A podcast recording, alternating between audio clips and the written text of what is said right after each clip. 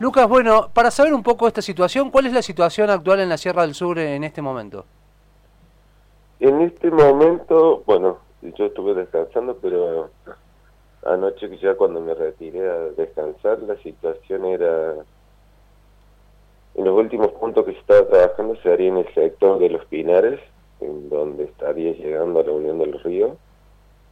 Es en el sector donde se, estuvo trabajando y en el otro era en, el Cano, donde estaba más complicado, donde se estaba haciendo algunas evacuaciones en algunas de las viviendas. Eh, más precisamente, la última comunicación que tuve con, con mis compañeros estaban en la escuela del Cano, ahí donde la tenían medio complicada que estaban evacuando ahí una familia. Lucas Molina es subjefe de bomberos de Alpa Corral. Eh, ¿Cómo ha sido el trabajo en estos días?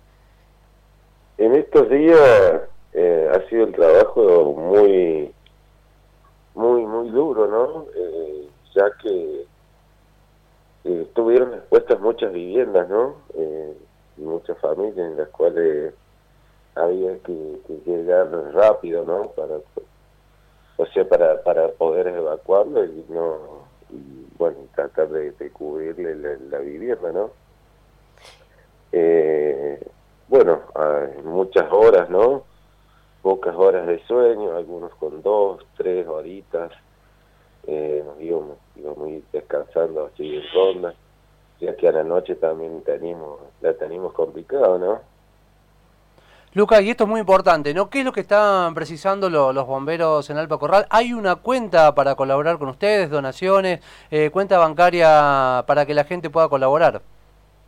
Sí, eh, bueno, lo que es donaciones, fruta, agua y esas cosas, hemos suspendido ya la campaña porque ya, bueno, tenemos demasiado.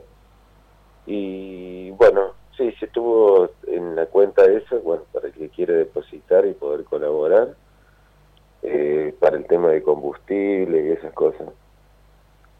¿Cómo es eh, la perspectiva que tienen, de acuerdo a lo que has podido ver estos días, a cómo dejaste todo anoche cuando te retiraste a descansar?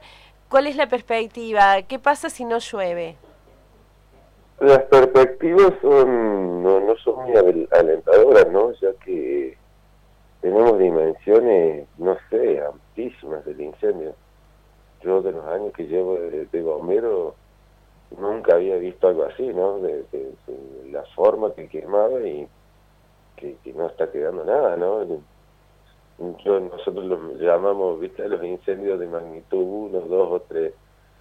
Pero esto es una catástrofe, lo que sucedió por acá, por este por esta zona, es catástrofe, la, la, la pérdida a nivel ecológico es un desastre, ¿no?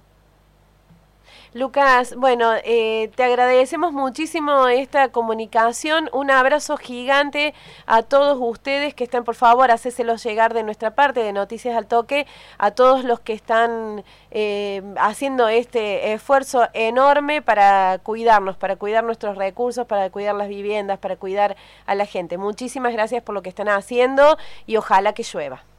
Bueno, muchas gracias a ustedes también, ¿no? Por,